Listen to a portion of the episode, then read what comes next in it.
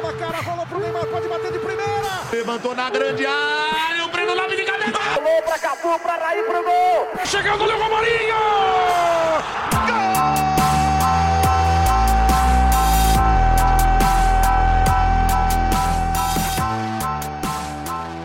Bem-vindos, senhoras e senhores, ao 16º programa do podcast Retranqueiros. E tô aqui com a presença dele, novamente mais um programa com elenco desfalcado, e tô aqui com meu parceiro Raul Balduino. Opa, salve Fabião, é nós de novo, velho. É isso aí, rapaziada. A gente teve um leve atraso aqui, vocês me perdoem, beleza? Ah, para postar o episódio, para gravar o episódio. Estamos gravando aqui numa noite de segunda-feira, dia 6 de julho de 2021. E se eu não me engano, hoje se completa três anos do fiasco da seleção brasileira contra a Bélgica. Não, é- não digo fiasco, mas dia triste. Hoje é terça, Fabião. É, hoje é terça, eu falei segunda? Isso. É, terça-feira. Terça-feira, dia 6 do 7. Cara, e temos até que bastante coisa aqui, mas provavelmente vai ser um batidão hoje. É, temos Campeonato Brasileiro, seguido da saudosa, que eu esqueci o nome, Copa América. Aí lembrei, Copa América. E depois, pra finalizar, Eurocopa, que a minha azurra passou hoje. Sofrido, mas passou. E é isso aí, Raul. Vamos startar aqui, mano. Campeonato Brasileiro nona rodada Bora. do Campeonato Brasileiro. Abrimos com o jogo América Mineiro e Santos. Santos que o Diniz indignado porque a bola não entrou. O que pegou o goleiro do América foi incrível, cara. O Matheus Cav Você- Cavacchioli, Cavicchioli, né? Esse goleiro é bom, velho. Isso. Foi bem pra caramba, velho. Fechou o gol. O América conseguiu uma vitória pra cima do Santos em casa, 2 a 0. Ah, o jogo seguinte foi Atlético Paranaense e Fortaleza. O Atlético Paranaense novamente consegue uma vitória, 2 a 1 tá no topo da tabela, é o segundo lugar do campeonato. Fortaleza que parece que começou a dar uma desengrenada, uma desengrenada né, do, do início que tinha, estava fazendo. E o Fortaleza que fez uma proposta pro Podolski. Você chegou a ver? Cheguei, cheguei a ver por cima. Mas que não foi pra frente, né, meu? É, ele acertou com Mas o vamos, clube polonês lá também. é, vamos chegar então agora aqui no jogo que interessa aqui que o Raul vai comentar aqui, que foi Corinthians Internacional. Passaram a mão no timão? Como é que foi? Passaram a mão em nós, Fabião, dentro de casa. Olha, em Itaquera, que isso, cara? O E, mundo, mano, o mundo tá, per- o mundo tá maluco mesmo. Tá acho. Os caras dando pênalti contra o Corinthians. Parece que foi roubado.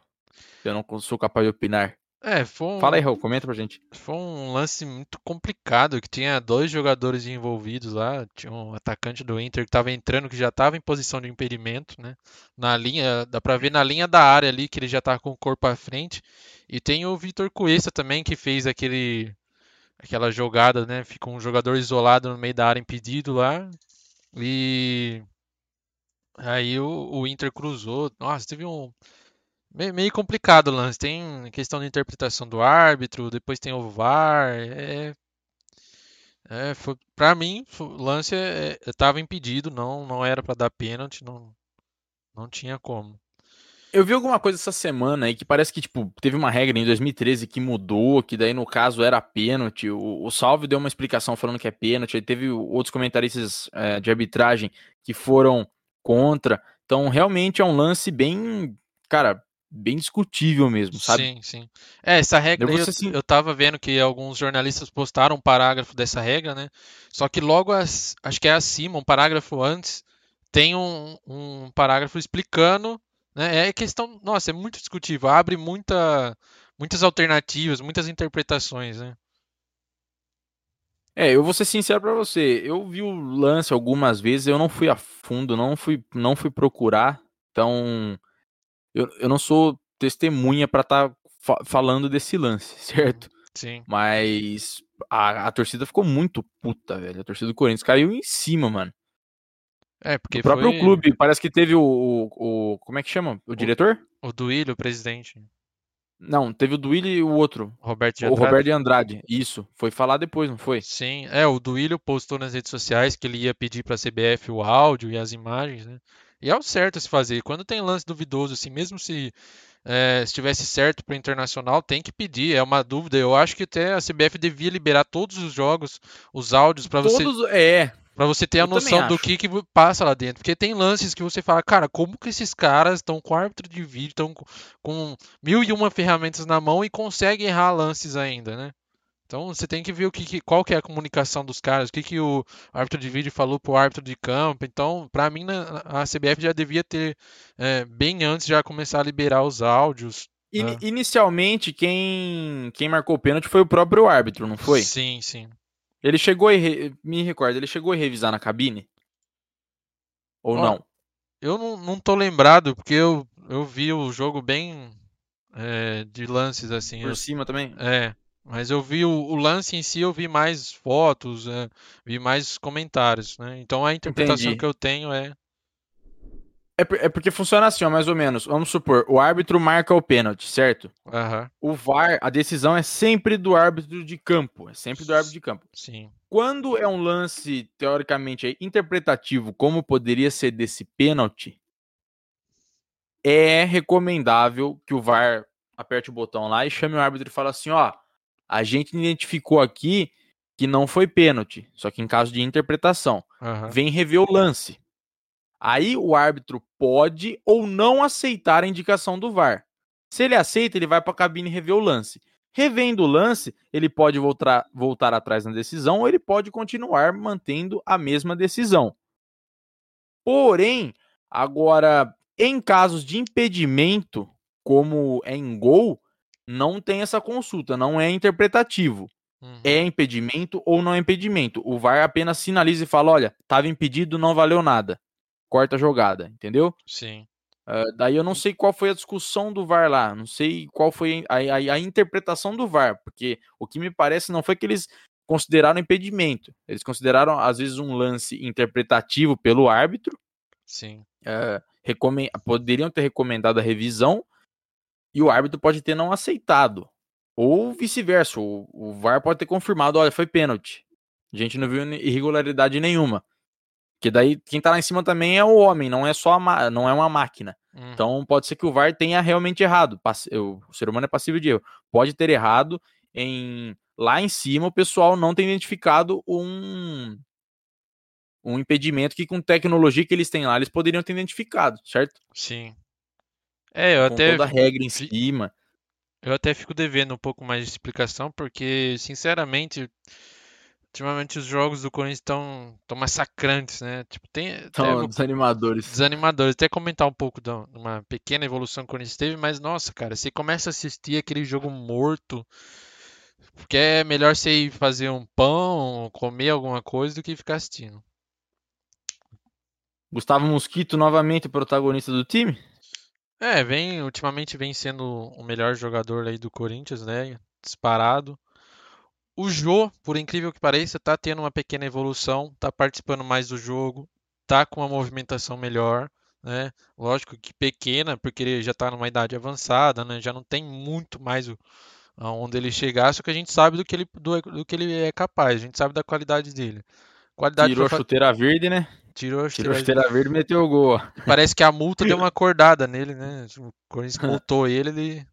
No jogo contra o São Paulo, já na, na rodada anterior, ele já. Eu gostei particularmente do jogo do Jô. Ele participou muito do- os lances de cabeça com o Miranda, ele ganhava quase todos. Por baixo ele fazia muito pivô. Então ele pode ser ainda importante para o Corinthians, mesmo com a idade avançada, né? E torci para que ele consiga manter uma regularidade que ele consiga fazer esses pivôs que ele consegue fazer para tirar um pouco dessa é, mosquito dependência também. Todas as jogadas aí pro lado direito, todas as jogadas no mosquito, não é? Se for isso, pegar o jogo contra o São Paulo mesmo, que o mosquito foi praticamente anulado, né? Ou anulado totalmente, é, o Corinthians não tem mais jogadas, não tem mais lados para criar. O Matheus Vital vem muito abaixo, depois da saída do Mancini, o Matheus Vital vem muito abaixo, teve lesão também. E Luan lesionou, mas com na chegada do Silvinho ele já não estava bem, posição errada, então é, tem que o Corinthians tem que achar uma outra alternativa. O Silvinho pediu a volta do Marquinhos, que era um atacante que estava no esporte. E vamos ver, é um, é um garoto da base que já tinha estreado pelo Corinthians, né? Mas teve poucos jogos, depois já foi logo emprestado. E torci para que o Silvinho consiga achar uma outra alternativa, né? Ele tem conseguido é, manter uma solidez defensiva muito boa. O Corinthians, se não me engano, tem a. Não sei se é a melhor defesa do Brasileirão ou uma das melhores até o momento. E Gil e, e, João Victor têm feito uma dupla muito boa na zaga ali. O João Victor, principalmente por ser jovem da base. É, contra o São Paulo ele foi espetacular, contra o Inter também, muitos desarmes. O Victor é o canhoto, né? Não, é o, é o destro que joga como lateral também. O, ah. o canhoto é o Raul Gustavo. É, foi pro banco. Isso. É, mas o João Victor cresceu muito, demonstra muita qualidade. Lógico, tem muita coisa para aprender ainda, né? mas já mostra uma, uma maturidade também para sair jogando, é, uma, uma, calma ali para se entender com o Gil. O Gil também vem em evolução, então é, é aquelas coisas, né? O Silvinho é meio pardalzão, meio teimoso, essas coisas, mas é, alguns pontos ele vem acertando. Tem uma pequena evolução que a gente consegue ver, né? É, lógico, tem muita coisa para melhorar, precisa ser melhorada, urgente, porque não dá para ficar só empatando, perder pontos dentro de casa. É, então.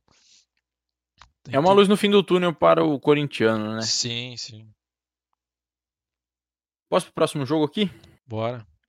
Encerrando, encerrado os jogos de sábado, tivemos depois Chapecoense e Bahia, lá em Chapecó. A Chape perdeu mais uma. Bahia fez 2 a 0 Gilberto marcando novamente, é impressionante. Gil Gilberto, tem, temporada passada foi mal pra caramba, essa temporada ele voltou arrebentando. Gol, gols de Rodriguinho e Gilberto. Depois tivemos o jogo que foi o televisionado da vez, que foi Palmeiras Esporte lá em Recife. O Palmeiras vence sua terceira seguida, venceu o Esporte por 1 a 0 e, cara, o Abel vem demonstrando um futebol que para mim é o seguinte: é a junção do Palmeiras de 2016 do Cuca com o Palmeiras de 2018 do Filipão. Por quê? Quando o time vai pro ataque, parece o time do Cuca, mano. É um negócio mais plástico, os caras têm técnica, beleza, faz um futebol legal na frente. Quando defende, é muito time do Filipão. Segundo, o segundo tempo do Palmeiras é muito time do Filipão. O Abel tá provando que ele é, velho, escola do escolare, velho. Tá ligado? Porque o segundo tempo é fecha casinha, estamos ganhando aí e resultado mais três pontos para conta, entendeu? O time pode entregar mais, tal, só que tem conseguido se defender bem, isso é muito interessante. O Abel ainda erra em algumas mexidas, erra em algumas escaladas do time, só que assim, a hora que ele o que ele precisa fazer é encaixar 11 jogadores para jogar praticamente todos os jogos. Parar com esse negócio de ficar rodando e rodando e rodando e rodando elenco, entendeu? Vamos definir um time e vamos pôr para jogar, vamos dar rodagem. Porque se você ficar sempre rodando, rodando, rodando, o time não vai pegar uma característica, não vai ter um, um estilo de jogo, é, vamos dizer assim, definido, sabe? O cara não vai saber toda hora o que tem que fazer, porque você modificando jogadores, Cada um tem uma característica, é diferente. Você, exemplo, jogar como jogou Danilo e Zé Rafael, um meio de campo mais leve. Aí depois no próximo jogo você já coloca Danilo e Felipe Melo, já é diferente. Entendeu? Não são jogadores de velocidade. O Danilo vai ter que correr um pouco mais porque o Felipe Melo não vai dar conta. Por outro lado, você ganha no passe com o Felipe Melo e assim por diante. O Abel parece que está engrenando, aquela crise que estava no Palmeiras deu uma baixada tem Libertadores semana que vem, tem clássico com o Santos no sábado. E vamos ver o que vira. Voltou o Vinha agora para o time, parece que ele está quase sendo vendido, infelizmente. O Gustavo Gomes está de volta também para a zaga, o que já passa uma maior segurança. Tem o Dudu que está inscrito no BID, foi inscrito no BID hoje, e parece que já treinou com o time, está bem, parte física está legal. Creio eu que vai ser relacionado para a partida contra o Grêmio e eu acho que começa no banco para aí entrar no segundo tempo. Aí é questão de tempo. O Dudu joga, eu acho que mais uns dois, três jogos no banco, não sei. E depois, para mim, ele é titular no time do Palmeiras fácil. Sem dúvida Você nenhuma. pode falar para mim, Raul? É. É, muito, o... é muito importante essa volta do Dudu pro Palmeiras, né? É, eu, como corintiano, é, é difícil falar, ah, não, é do Palmeiras é ruim. Não. O, o Dudu é um jogador muito importante, a técnica dele é absurda, né? Ele tem aquele drible curto, né? Ele consegue achar é, achar uma jogada rápida ali entre as, a marcação. É muito importante essa volta, até pro, pro próprio Palmeiras. E o Scarpa também vem mostrando bastante um crescimento muito bom, né? Desde o Campeonato Paulista ele foi meio irregular, né? Alguns jogos ele entrava, fazia, mas já demonstrava que estava tava a fim de jogo. E agora... Uma coisa que, que eu é, o que eu queria ressaltar do Scarpa, o Scarpa depois né, ele hoje ele é o melhor jogador do elenco do Palmeiras hoje. Ele é o principal jogador do time do Palmeiras. Ele ressaltou na entrevista que o Abel colocou ele na desde que ele chegou no Palmeiras, ele não tinha chegado na posição que ele gosta de jogar. Ele sempre estava improvisado. Uhum. Tanto na esquerda, na ponta direita, um meio mais recuado. E aí o Abel colocou ele na posição de origem dele, que ele gosta, que ele se sente à vontade, e é isso, mano. Ele tá desempenhando um grandioso futebol, tá ligado? Ele é o camisa 10 do Palmeiras que veste a 14. Porque o passe dele é sensacional, o chute, cobrança de falta, não tem nem o que discutir. Tá jogando muito, tá? Para mim tá fazendo o fino. Tem jogo que é Scarpa e mais 10, tá ligado? Uh, agora a respeito do Dudu. Eu acredito que, velho, o Dudu entrando aí do jeito que o time tá, o, o Rony é banco. O Rony vai pro banco. Não tem o que discutir. O pessoal tá tentando entender o que, que aconteceu com Luiz Adriano, Rony, que teve o contrato recentemente renovado, e o Wesley. O Wesley não participa da, de partida faz 3, 4 partidas, tá ligado? O Rony também tá mal. É, não tem mais entrado com frequência. O Luiz Adriano pegou banco pro Daverson. Parece que o pessoal, uh, sei lá, perdeu a vontade. O que, que aconteceu? Que. Ah, o Abel não tá escalando os caras, os caras é bom, mas, mano, deve estar tá tendo alguma coisa lá dentro, tá ligado? Sabe o que, que eu é penso também? É, é, muito jogador acomodado, né? Ele se acomoda eu... com. Ah, eu fiz a temporada boa, eu não preciso mostrar muita coisa, estou aqui de boa recebendo meu salário, sabe? Ah, a torcida pegando meu pé, tô nem aí. Tá nem aí. Eu tenho uma. Eu tenho, eu tenho uma crítica a fazer para a direção que é o seguinte: o Maurício Gagliotti falou de que não vai trazer reforço, não sei o que, responsabilidade econômica. Beleza. Aí você pega, mano, e renova o contrato do Zé Rafael por mais três anos. Você pega o contrato do Rony, renova mais, mais quatro anos. Cara, pra quê? Aí você vem falar de responsabilidade financeira. O contrato tem que ser renovado, meu, um ano. Produtividade. Entendeu? Produziu, irmão. Você vai. Vamos renovar com você. Entendeu? Você não produziu, né? Vai rodagem, rodagem, vai rodar, filho. Vai para outro canto, não sei. Entendeu? Tem que estar tá sempre renovando. Tá uhum. Tá tudo bem, um contrato de dois anos para ter uma certa estabilidade ao mesmo tempo não. Porque, ô, contrato de três, quatro anos se acomoda o cara, entendeu? O cara fica com o burro na sombra. Olha o Lucas Lima aí, velho. Não é muito acomodado, né? E tipo assim, o, o Luiz Adriano, ele é um jogador fundamental pro time do Palmeiras, eu acho. Ele é muito habilidoso, ele é extremamente habilidoso. Só que, cara. Quando ele, ele quer. Dá, é, ele me dá a impressão que ele é morto. Que é aquela coisa. Você pode ter a puta de uma habilidade lá. Você pode ser o rei de fazer gol de bicicleta. Se você não tiver a vontade de pular para fazer o gol de bicicleta, você não vai fazer. Tá aí a diferença dele pro Davidson. Cara, o passe do Davidson para mim é horrível. O Davidson é horrível para dar passe. Certo? E o Davidson é pior que o Luiz Adriano. Porém, o Davidson é muito mais esforçado, mano. E o Abel Ferreira já deixou claro: vai jogar no meu time quem correr, quem demonstrar esforço. E o Luiz Adriano não passa essa impressão. E ele é fundamental pro time. Certo? Ele tá querendo ir embora. O que que tá acontecendo? Entendeu? Porque o, o Davidson corre toda hora, mano. O Palmeiras dava chutão pra frente e não ganhava uma bola lá em, na aérea. Quando dava chutão. O Davidson tá ganhando todas. Ele tá disputando, ele tá rachando, ele tá chegando. O Luiz Adriano não faz isso. Eu não consigo compreender. Aí agora tem clássico contra o Santos no sábado. Tomara que o Palmeiras vença para continuar na ponta da tabela. E, cara, é isso daí. Vou pro próximo jogo, Raul. Quer mais algum comentário sobre o Palmeiras ou não? Não, só isso mesmo. Cara, vamos pro jogo então, Flamengo e Fluminense, que foi na Arena Corinthians, por sinal. É. Fala da nossa casa aí. O Corinthians, eu não sei qual foi o esquema que eu tava vendo. Parece que o Corinthians emprestou mesmo, não cobrou nada. Pode é, ter o um jogo no estádio. Isso foi uma burrada do, do Corinthians Cara, enorme, que, na minha visão. Que bizarro, que bizarro, mano. Uhum. Que bizarro. Os únicos custos que os dois, o Flamengo e o Fluminense tiveram foram com a logística, né? De ida, de toda a parte deles ali, só os É. gastos deles. Agora, o Corinthians não cobrar é, para emprestar a arena, pra um aluguel que for, sei lá, cobra. Mano, não dá, de graça. O que, que é isso? Pô, É, o estádio é do Corinthians, porra. É da Então. Neoquímica lá do Corinthians, mas é, é seus, mano, entendeu? então, aham.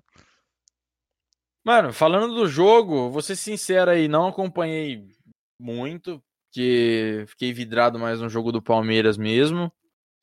O Fluminense conseguiu o gol aos 90 minutos, 46, 45 do segundo tempo. E o Flamengo derrotado de novo.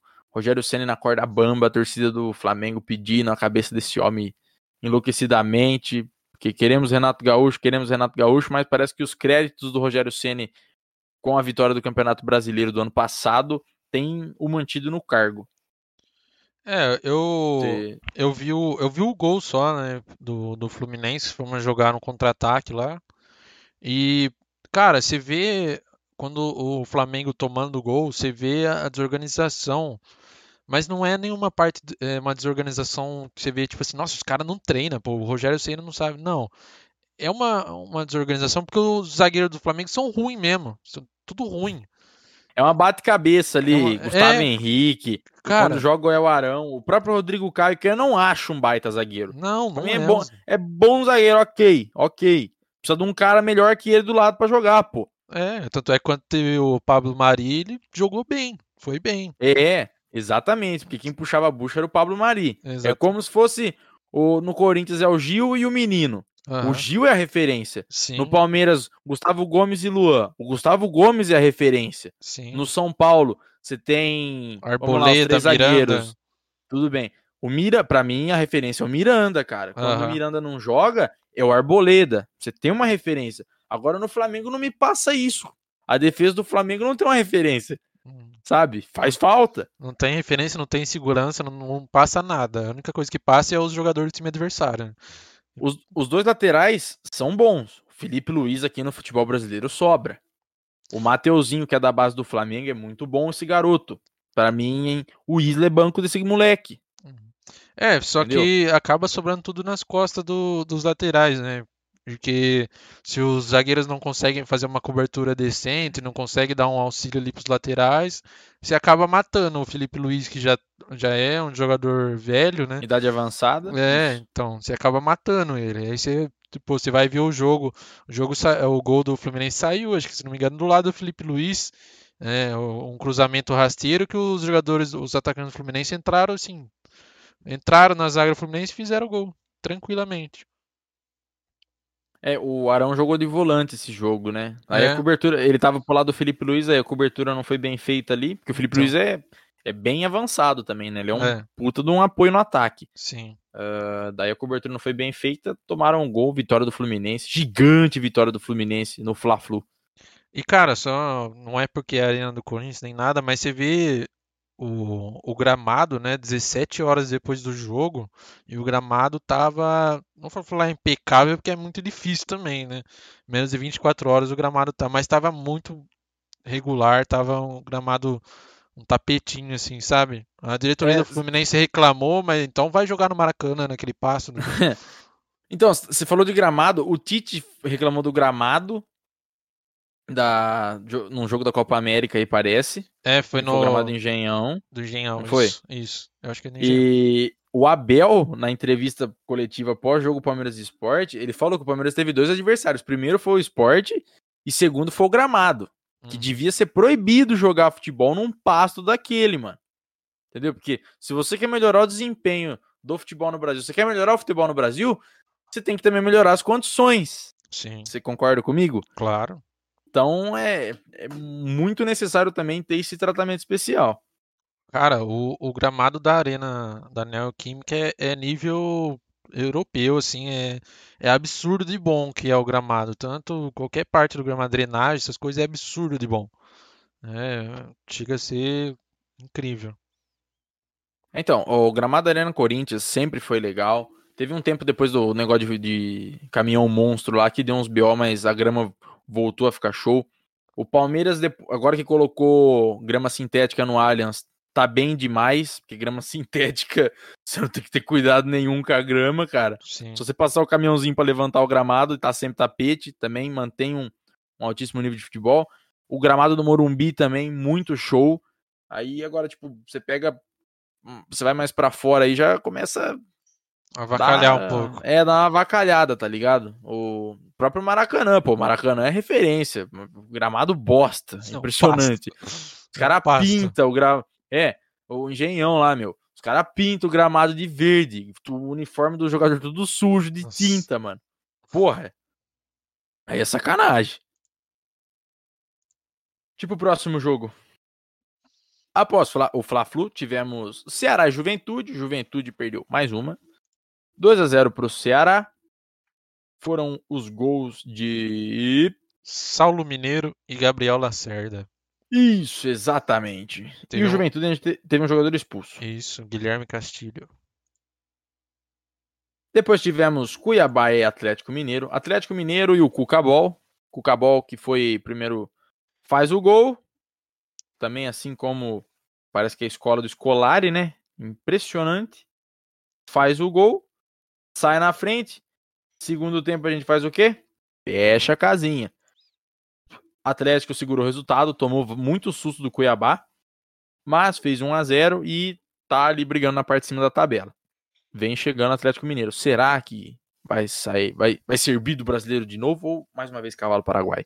De novo, não tem como, porque não, nunca foi, né? Mas É, o, eu acho o cavalo, ó, o Atlético Mineiro muito cavalo paraguai. Eu acho que é, começo de Brasileirão é sempre isso. Vai lá pra cima. Chega na hora do vamos ver, ninguém quer assumir a responsa, ninguém puxa nada. coisa, né? O Atlético do meio pra frente ali é bacaninho o time. É um time, eu acho, mano, razoável. Quem entende diferente pra mim ali, Hulk e Nath Fernandes. Só.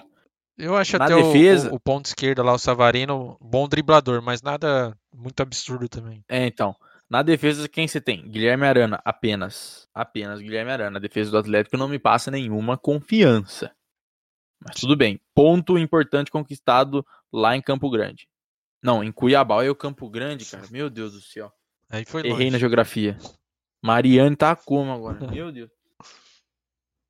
Cara, e vamos pro jogo aqui, que era o jogo da ponta da tabela e da salvação de um possível rebaixado, não sei. São Paulo no Morumbi e Red Bull Bragantino.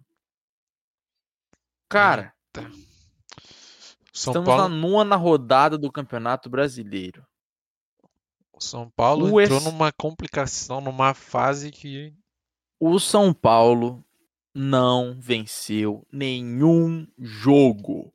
O último jogo vencido por esse time aí, que o pessoal falou: caralho, empolgamos! Final do Paulista.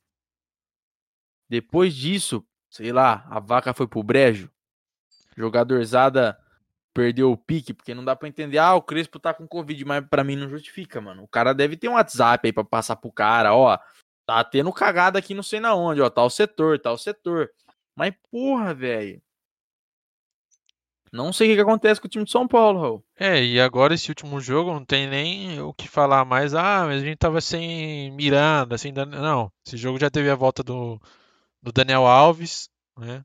O Luan já tá. eu- O Daniel já- Alves, pra mim, que não tá querendo nada com nada. De novo. de novo, né? Tem o Luan que já tem, já voltou alguns jogos atrás, mas já tava no jogo, que é um jogador importante também, Benítez. Então o time de São Paulo tava completo, né? Pra mim, ali quem tá puxando uma diferença, que tá mostrando um bom futebol é o Rigoni, que o São Paulo contratou aí. Uhum. Tá mostrando ser um jogador. Um bom jogador. É, e, cara, vou exaltar o trampo do Red Bull Bragantino, mano. Sim, sim, não é tirando os Líder. méritos. líder e muito líder. Estão jogando, cara, muito. Estão jogando bem pra caralho, velho. É o terror do Campeonato Brasileiro é pegar o Bragantino, velho. Quem diria? É, o Bragantino bateu em todos, né? Do- Foi. Dos grandes do Pauli, do, de São Paulo. É, você vê que é um, é aquela coisa, né? O Bragantino já já vinha de um, alguns bons trabalhos, se eu não me engano, do Brasileirão, do Brasileirão não, do Paulista de 2019, 2020, se eu não me engano, que já é, já assustava já no Campeonato Paulista, né? Se falava, pô, os caras ir longe, hein? Só que faltava ainda alguma coisa. No, em 2020 eles caíram para o Corinthians nas quartas de final, ou na semi, eu não me lembro, mas sei que é, a fase de grupos deles foram boa. E agora o Barbieri vem mostrando uma constância, né, uma regularidade. Eles conseguem ganhar e ganhar e passar segurança, passar confiança para os jogadores. É, cara, muito legal de ver o trabalho do Bragantino. O, Arthur fez um puta de um golaço e você pega assim, você não fala, porra, mano, cracaço os caras do time, não, velho.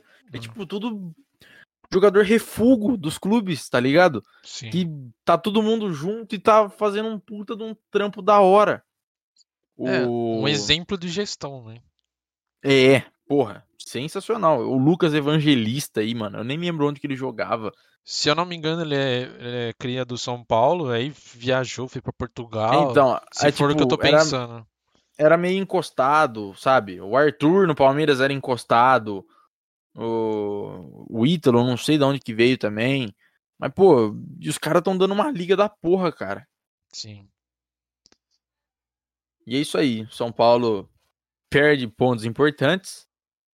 Chegamos ao último jogo da rodada. Que fase também do Grêmio, cara. Nossa. Dois pontos, velho. Perdeu mais uma pro Atlético Goianiense em casa. 1 a 0 Atlético Goianiense. Diogo Barbosa, lamentável na lateral. Você botar Diogo Barbosa e Vitor Luiz, um do lado do outro. Eu morro abraçado com o Vitor Luiz, velho. O Vitor Luiz, pelo, pelo menos, é humilde. É muito. Não, o Diogo Barbosa é horrível. Horrível. Você pode, oh, mano, você pode pegar o desempenho do Diogo Barbosa pós-jogo contra o São Paulo, que ele olhou pros caras, mano, vocês são muito fracos, vocês são muito fracos. Que esbanjou pra cacete. O desempenho dele, para mim, depois disso aí, foi ladeira abaixo, cara. Foi ladeira abaixo. Não desmerecer, nasceu de um clube foi pro outro. Mano, ele saiu de um grande. Saiu do Palmeiras, foi pro Grêmio. O Grêmio que é um grande clube. Só que, mano, uh, daquilo que, tipo, vinha jogando no Cruzeiro, quando tava bem. Agora, irmão, tá uma porcaria. Vou ser sincero aqui na minha opinião, tá uma porcaria. Tá ligado? E vamos pra tabela do Brasileirão para passar a classificação geral aqui pra galera. Complicado essa fase do Grêmio. O Grêmio que teve é. o Thiago Nunes demitido depois do jogo. É, esque esqueci disso. Esqueci de falar disso. É. Thiago aí, Nunes foi demitido. Isso. Aí entra no fator que eu tava vendo algumas pessoas comentar. No Grêmio, o Thiago Nunes estava bem na Sul-Americana, era o meu candidato a ser campeão da Sul-Americana, porque estava atropelando todo mundo. E no Grêmio ele tinha os jogadores que ele sempre pediu. No Corinthians ele pedia os atacantes de lado, um volante que saiba sair jogando, zagueiro, canhoto, tinha tudo. Tudo. Ele só não tem um bom goleiro, né? O Paulo Vitor também, pelo amor de Deus. Mas de resto tinha tudo. Um Rafinha na lateral, que é muito bom também. Sobra aqui no Brasil. Sim. Tem o Ferreirinha que estava explodindo, tá muito bom jogador. Teve o Douglas Costa, que não tá, não tá bem fisicamente, mas é um jogador absurdo aqui no Brasil. Diego Souza fazendo gol a rodo. Tinha tudo. E para mim ele caiu no mesmo conto do Diniz, morreu abraçado com as ideias. Porque chega um, um certo momento que ele perde o vestiário, né? No Grêmio, para mim, já estava nítido nisso, né? nesses últimos jogos. Era Matheus Henrique brigando com o Thiago Nunes, Matheus Henrique brigando com quem, mas não sei quem brigando com quem. Para mim, ele já tinha perdido o vestiário. E aí então, ele. Pode falar. Aí ele começa, ele começa a ficar apavorado. Ele, ele quer resolver tudo de uma vez só e não resolve nada. Será que aí tipo cabe a questão? Ou o Thiago Nunes ele ainda falta mais rodagem para ele pegar um grande clube na mão? Falta. Que vamos lá, não dá, não dá para comparar Atlético Paranaense com Corinthians e Atlético Paranaense com Grêmio. Pô, são dois níveis de clubes diferentes. Todo mérito ao trampo dele no Atlético Paranaense, todo mérito ao time do Atlético Paranaense. Mas para mim não dá para comparar, pô. A o Grêmio é trica. O Grêmio é tricampeão da Libertadores, tá Sim, ligado? O a, a história dos dois é muito maior. E, a- e É, outro então. fator também, a pressão da torcida é infinitamente é, maior, cara. porra. Pô, no Corinthians você perdeu dois, três jogos ali, a torcida já tá caindo matando em cima de você. Entendeu? No Grêmio, mesma coisa. Pô, se no Lanterna do Brasileiro, já na quarta, quinta rodada, não vence, não vence, a torcida já vai. E cair agora você já tá. Mano, e agora é o seguinte: você tá na nona. É a partir da décima rodada que você consegue tomar forma no brasileiro e falar assim: ó, isso aqui vai brigar por título. Isso aqui briga pra não cair. Isso aqui é meio de tabela. Tá ligado? Sim. Ah, e estamos chegando na décima rodada. Então, mano, muito preocupante a situação do Grêmio. A situação do São Paulo aí também, eu posso dizer que é preocupante. Não, não vou falar que vai cair, porque pra mim tem time pior. Mas não sei, tudo pode acontecer. Uhum. Então é uma galera que tem, uma galera que, tem que abrir o olho. Vou passar então aqui. Ah, deixa eu só voltando no Thiago Nunes. A CBF tinha feito todo aquele círculo lá atrás, os clubes assinaram a medida lá pra poder. é, sobre troca de técnico, limite de troca de técnico, certo? Sim, sim. Mano, Brasil. Brasil, país brasileiro, né? Olha, país brasileiro. Cara, já, já burlaram. Qual foi a justificativa do Grêmio? Em comum acordo, entramos na decisão entre Corinthians. Não, entre Grêmio e Thiago Nunes. Thiago Nunes se desliga. Então o Grêmio não se enquadra no bagulho da CBF da, da, da lei de trocar de técnico. Então o Grêmio ainda tem direito a duas trocas. É aquela coisa, né? O bra- o brasileiro sempre acha um jeitinho de burlar tudo, de fazer, É, o jeitinho brasileiro. de fazer tudo ao contrário. Não, porque, não, mas se nós fizer aqui assim, ó, mudar esse fiozinho aqui, mudar ali. Faz tudo ao contrário, consegue achar um caminho diferente, né? E tava na cara também que isso não ia dar certo já logo de cara, assim. É, é, tá meio óbvio. A gente que foi iludido. Deu pra gerar um conteúdo, pelo menos. Sim, claro. Ah, deixa eu passar aqui a classificação, então. Em primeiro lugar, temos Red Bull Bragantino com 21 pontos. Atlético Paranaense em segundo com 19. Palmeiras em terceiro com 19. Atlético Mineiro em quarto com 16. Fechando o G6, temos Fortaleza com 15. Santos com 15. Em sétimo vem o Bahia com 14 pontos. Atlético Goianiense 13. Ceará em nono com 13. Fluminense é o décimo colocado com 13. Flamengo 12 pontos em décimo primeiro. Juventude, 12 com 12 pontos. Corinthians, 13 com 11 pontos. Internacional, 10 pontos. América Mineiro, em 15 com 9 pontos. O primeiro time fora da zona do rebaixamento é o Sport Recife, com 6 pontos. Abrindo a zona do rebaixamento, temos São Paulo, 5 pontos. Cuiabá, 4 pontos. Chapecoense, 19 com 4 pontos. E o Grêmio em vigésimo com 2 pontos. É, Complicado. Vou falar aqui, todo mundo tem que abrir o olho. É. É o começo do campeonato mas assim, já foi um quarto do campeonato, bem dizer aí, dá pra, É, dá é pra dizer. a- Estamos na metade do segundo turno. Sim. É, é que ainda tem muita primeiro coisa em turno, aberto, perdão. né? Tá tudo em aberto ainda, na- ao meu ver. É igual você falou, é a partir, acho que até um pouquinho mais ali, pra 14ª, 15ª rodada, que você começa a ter uma noção maior mesmo. Então, aqui eu acho que é o seguinte: o São Paulo tem potencial pra poder escapar, mas eu acho que se derrapa mais uns dois jogos, se derrapar mais dois jogos aí, se embanana. Sim. O Grêmio, a situação que eu enxergo pra esse campeonato brasileiro aqui, velho, é lamentável. É lamentável demais. Com de 10 rodadas aí, mano. Você fazer só dois pontos. De, ô, vamos lá, de 30 pontos disputados aí. Até agora o total. ah, 27 pontos disputados, é isso? Isso, 27 pontos. O Grêmio fez dois, porra. Entendeu? São Paulo fez cinco. Dois times, meu, top, vai, top. Dá pra brigar por G4. É, lamentável aí. São Paulo aqui acho que tem chance de subir, mas o Grêmio pra mim eu tô tô fraco de esperança. Cara, vamos falar então agora aqui rapidinho da Copa América. Copa América que o Brasil venceu a poderosa seleção do Peru por 1 a 0 e está na final da Copa América. Essa é a titibilidade que o Brasil tinha que conhecer. Ganhar de 1 a Nossa 0 Senhora. e poucas. E poucas. Aí teve festa no vestiário, pá, tudo lindo, maravilhoso. O Lucas Esteves do Palmeiras que tá treinando com os caras meteu um rolê aleatório no vestiário, ela Nossa. saiu na foto com os caras. Falei, Que isso, cara. Capaz de pegar a medalha junto com os caras se for campeão. né? Nossa, eu não duvido não, eu não duvido não. Aí temos hoje, terça-feira, às nove e meia, vai ter o jogo Argentina e Colômbia. Eu adoraria que a Argentina ganhasse da Colômbia e fosse pra final com o Brasil. Que as minhas esperanças pro futebol é, eu quero ver Neymar Júnior e Lionel Messi deitando na final, os dois. Eu quero ver os dois apresentando um grande futebol. É difícil? É. Muito. Mas eu quero ver isso. É o que todo mundo quer ver, eu acredito. Raul, considerações suas. É, assim, o, o- não tenho, sinceramente, não tenho acompanhado a Copa América. Vejo muito por cima, assim. Ah, contra o Peru, assisti o final do jogo só. É, é aquela coisa, o Brasil mostra, né, o time do Tite mostra uma solidez defensiva muito grande. É muito boa a defesa do Brasil. Com o Renan Lodge na lateral esquerda, Thiago Silva e Marquinhos, ou Marquinhos e Militão. Só o Danilo pra mim que é destoa dentro dos três ali, porque ele é, ele é muito ruim, cara, muito ruim. Mas mesmo assim, o, o Brasil mostra uma solidez defensiva, toma pouquíssimo gol, pouquíssimos Aí tem, o, gols. aí tem o Cas- tem o Casemiro na frente da, Tem da zaga. Tem o Casemiro fazendo é a o, Ca- proteção. é o Casemiro. Então.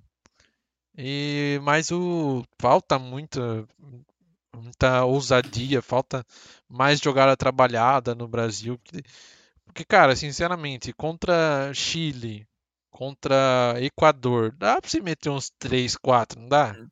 Mano, dá pra. Porra! Show, dá pra dar show. Dá. Vai, vamos ser sinceros. E, mano, seleção brasileira é isso aí, os caras tá na final, vamos ver. A final, eu, vou parar pra assistir a final, porque a final. É a a- final. a fi- aliás, né? E. Já vamos pra Eurocopa logo em seguida. Bora. Que, mano, que que é isso, Eurocopa, bicho? O, o nível das seleções europeias tá grandioso. Eu vi um comentário de um cara hoje aqui num grupo que o cara falando assim: ah, seleção europeia não tem mais nenhum jogador de nome, não sei o que, tal, tal, tal. Se fizer um juntadão da uma seleção da América do Sul e jogar contra a seleção da Europa, a seleção da América do Sul ganha. Me desculpa, mas não é só nome que ganha jogo, não, velho.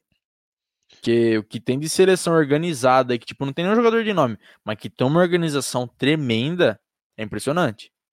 É, era até um, um assunto que a gente tinha comentado, né? Que hoje você não vê mais, que a gente falou da bola de ouro, você não vê mais um jogador se destacando. Não, agora você, tá- você vê muitos times se destacando. Você vê, é, pô, um time organizado, um time muito bem defensivo, ou muito- um time que é muito bom no ataque.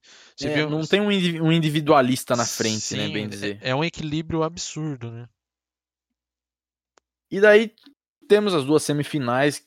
Hoje teve a semifinal Itália e Espanha, e amanhã vai ser decidida na outra semifinal, Inglaterra e Dinamarca, quem vai enfrentar a Azurra na final.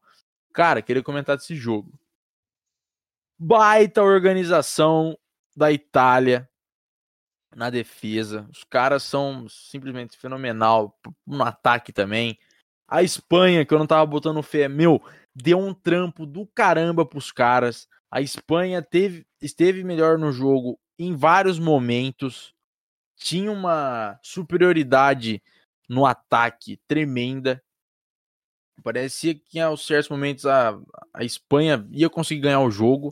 Só que no fim a defesa italiana prevaleceu. A Itália saiu na frente com um, um golaço do Chiesa. Ele limpou, bateu chapado a bola, fez uma bonita curva. Ele fez um golaço. Depois teve, teve um gol da, da Espanha que eu não lembro quem que deu o passe. Foi o Morata que fez o gol? Foi, Morata fez o gol. Isso. Ah, o Daniel Olmo, acho que é assim que fala. Ele deu um passe na costa da defesa da Itália, que a bola furou a linha de quadro da Itália, mano, fodasticamente. Morata com tranquilidade, gol.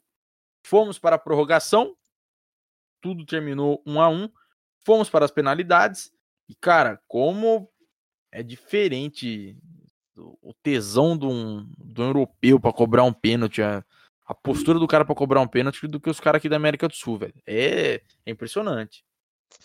Ah, é, é- eu vi muita gente comentando isso aí. Você fala, nossa, você pega jogador europeu pra bater pênalti, cara. Cara, não vejo que. Acho que o, o nível de concentração deles pra disputa, lógico, que é muito maior.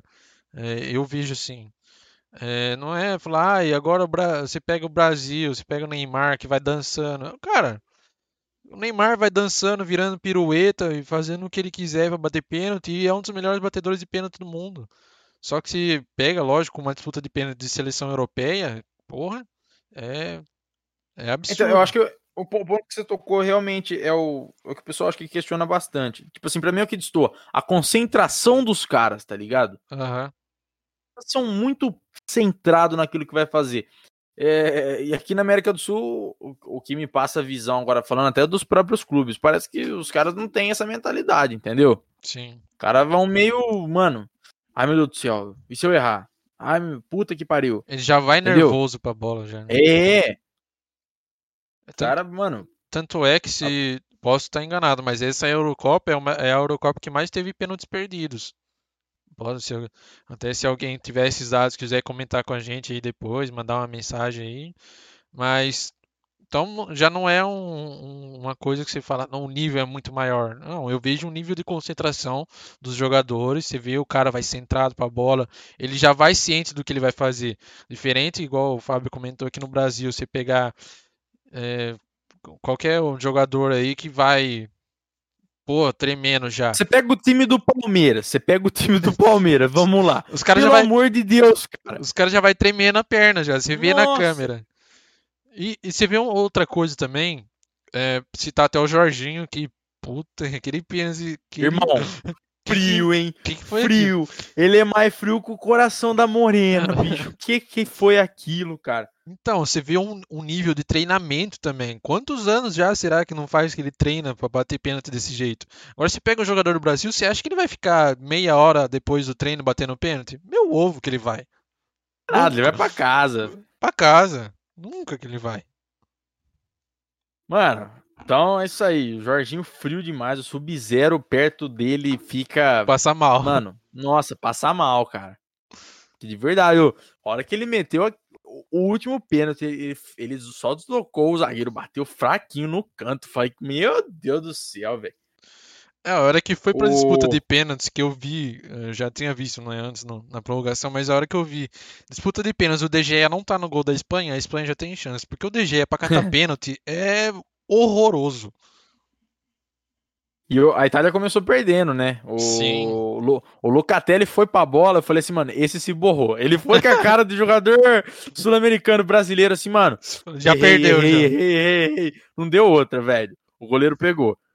Ah, aí o Daniel Olmo aí, que deu o passe pro gol, errou. Foi a lá chutou- Roberto Baggio. É, chutou lá pra torcida italiana. e daí voltou a disputa zerada. O, Belo, o Belotti fez um, o gol, depois o Moreno fez o outro pra Espanha. Bonucci fez pra Itália também. Bonucci numa tranquilidade.